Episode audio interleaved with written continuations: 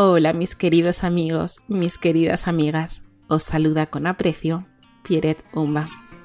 Estamos hoy nuevamente en otro día más de nuestra semana de oración. Todos en oración. Cortesía de Seven Day Radio Internacional.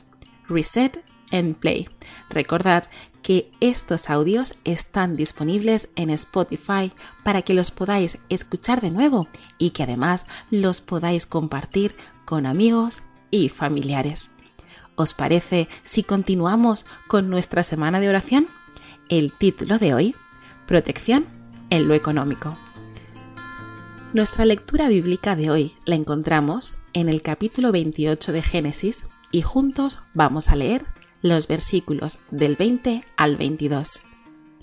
E hizo Jacob voto diciendo, Si fuere Dios conmigo y me guardare en este viaje en que voy, y me diere pan para comer y vestido para vestir, y si volviere en paz a casa de mi padre, Jehová será mi Dios, y esta piedra que he puesto por señal será casa de Dios, y de todo lo que me dieres, el diezmo apartaré para ti. Amenazado de muerte por la ira de Esaú, Jacob salió fugitivo de la casa de su padre, pero llevó consigo la bendición paterna. Isaac le había renovado la promesa del pacto y como heredero de ella, le había mandado que tomase esposa de entre la familia de su madre en Mesopotamia.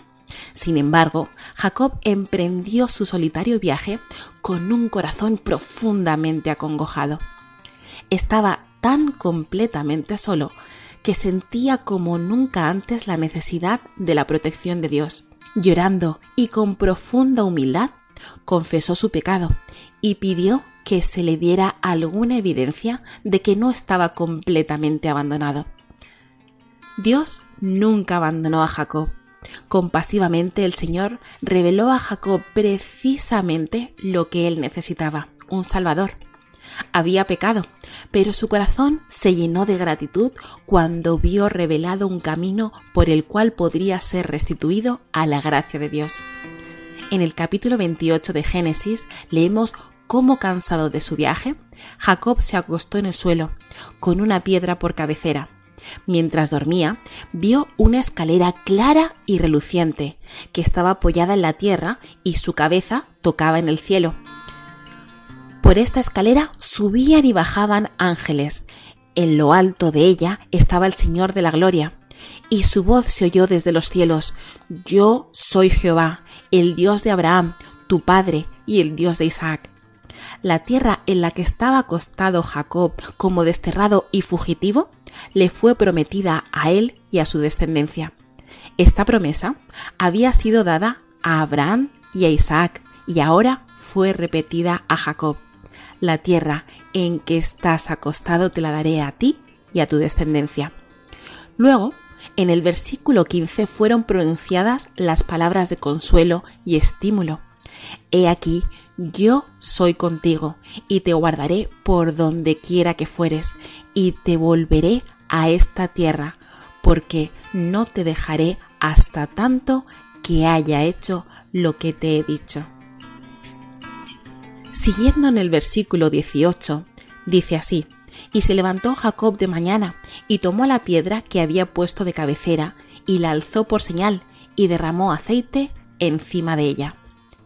Jacob, siguiendo con la costumbre de conmemorar los acontecimientos de importancia, erigió un monumento a la misericordia de Dios y llamó a aquel lugar Betel, o sea, casa de Dios. Con profunda gratitud hizo el solemne voto que leemos en los versículos del 20 al 22. E hizo Jacob voto diciendo, Si fuere Dios conmigo y me guardare en este viaje en que voy, y me diere pan para comer y vestido para vestir, y si volviere en paz a casa de mi padre, Jehová será mi Dios, y esta piedra que he puesto por señal será casa de Dios, y de todo lo que me dieres, el diezmo apartaré para ti. Jacob no estaba tratando de concertar condiciones con Dios. El Señor ya le había prometido prosperidad Y este voto era la expresión de un corazón lleno de gratitud por la seguridad del amor y la misericordia de Dios. Jacob comprendía que Dios tenía sobre él derechos que estaba en el deber de reconocer y que las señales especiales de la gracia divina que se le habían concedido le exigían reciprocidad. Cada bendición que se nos concede demanda una respuesta hacia el autor de todos los dones de la gracia. Este es Dios. El cristiano debiera repasar muchas veces su vida pasada y recordar con gratitud las preciosas liberaciones que Dios ha obrado en su favor, sosteniéndole en la tentación, abriéndole caminos cuando todo parecía tinieblas y obstáculos, y dándole nuevas fuerzas cuando estaba por desmayar. Cada cristiano debiera reconocer todo esto como pruebas de la protección de los ángeles celestiales. En vista de estas innumerables bendiciones, debiera preguntarse muchas veces con corazón humilde y agradecido, ¿qué estoy haciendo yo por la obra del Señor? Nuestro tiempo, nuestros talentos, nuestros bienes debieran dedicarse en forma sagrada al que nos confió estas bendiciones.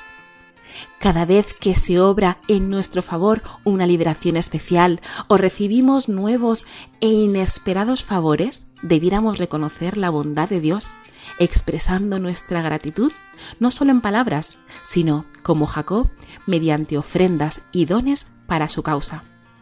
Así como recibimos constantemente las bendiciones de Dios, también hemos de dar sin cesar. Y de todo lo que me dieres, dijo Jacob, el diezmo lo he de apartar para ti. Es importante que tengamos en cuenta que a nadie se le obliga a prestar, presentar delante de Dios sus diezmos, donativos u ofrendas. Al Señor se le sirve con amor, con corazón alegre y sobre todo con corazón agradecido. Dios es el magnánimo dador de todo bien y desea que reconozcamos la procedencia de los dones que satisfacen todas nuestras necesidades. Ojalá que cada uno de nosotros pueda reconocer cómo Dios ha actuado y sigue actuando en nuestra vida cada día. Que podamos reconocer que todo lo que tenemos proviene del amor, bondad y misericordia de Dios y que con gratitud podamos devolver nuestros diezmos y ofrendas con fidelidad para el sostén de la obra y de la casa de Dios. Pero por sobre todas las cosas, que lo podamos hacer con amor a nuestro Creador.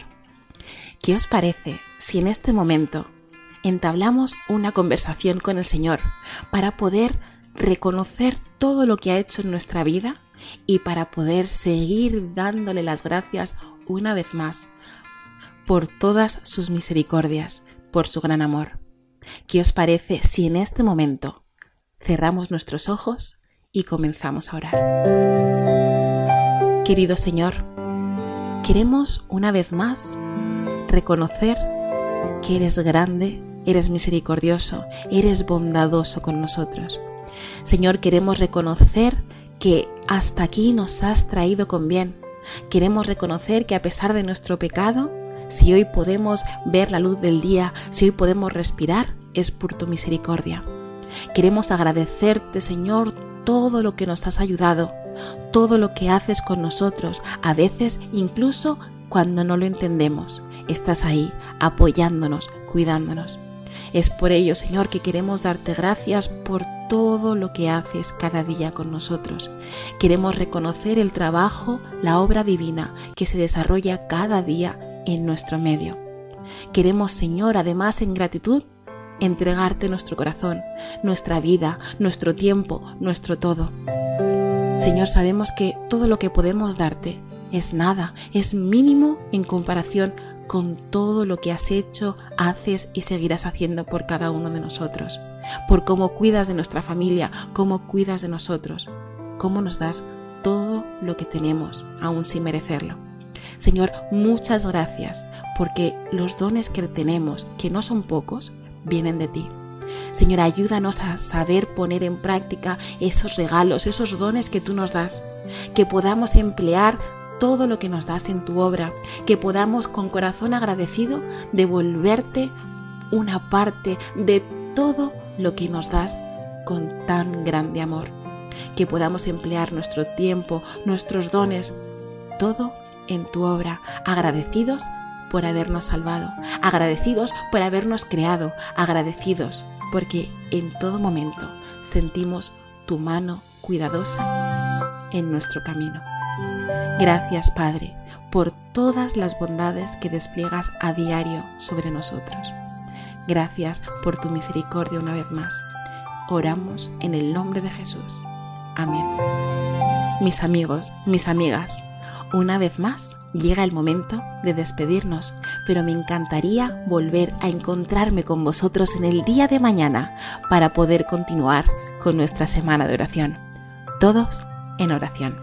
Hasta pronto.